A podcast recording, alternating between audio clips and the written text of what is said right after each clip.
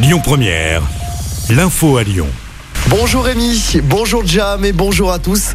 Les employés du secteur du handicap manifestent à Lyon cet après-midi. Un rassemblement est organisé à 14h30. Ça va se passer devant la préfecture du Rhône. Les manifestants entendent dénoncer les problèmes de recrutement, l'épuisement des personnels et les multiples fermetures de services. Un événement qui coïncide symboliquement avec la journée nationale des aidants. Bonne nouvelle pour les automobilistes, la circulation à double sens est enfin rétablie sur le pont de Vernaison. L'ouvrage était pour rappel fermé à la circulation dans le sens Solès-Vernaison depuis le 23 juin dernier. La circulation des poids lourds reste quant à elle strictement interdite.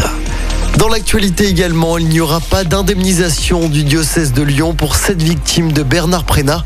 L'annonce a été faite hier après la sortie du rapport Sauvé sur les abus sexuels dans l'église. Les victimes ont déjà été indemnisées en tant que partie civile au procès de l'ancien prêtre. Elles ne peuvent donc pas l'être une deuxième fois. Les victimes ont un mois pour faire appel. Une enquête disciplinaire ouverte par l'UEFA contre l'OL. Cela fait suite au débordement de la semaine dernière en Europa League contre Brondby.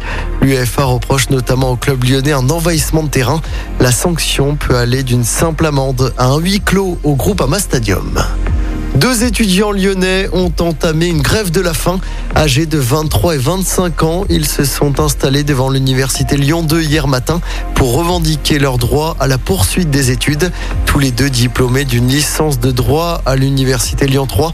Les deux amis n'ont toujours pas trouvé de place en master malgré leurs multiples recours depuis cet été. Un appel à témoins dans l'agglomération lyonnaise. Cela fait suite à la mort d'un cycliste fauché sur l'A42.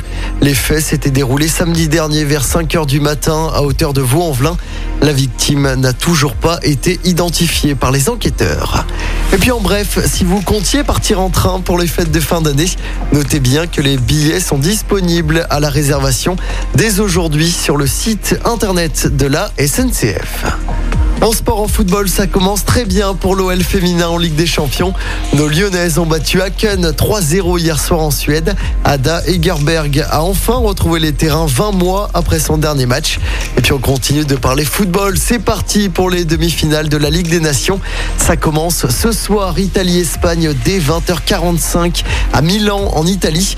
Puis demain, l'équipe de France de Karim Benzema est attendue à Turin pour y affronter la Belgique. Objectif des Bleus se qualifier pour leur première finale dans cette compétition.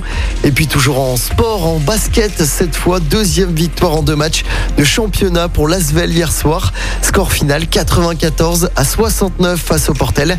Prochain match pour l'Asvel, ce sera vendredi en Coupe d'Europe. Écoutez votre radio Lyon Première en direct sur l'application Lyon Première, lyonpremière.fr et bien sûr à Lyon sur 90.2 FM et en DAB+. Lyon Première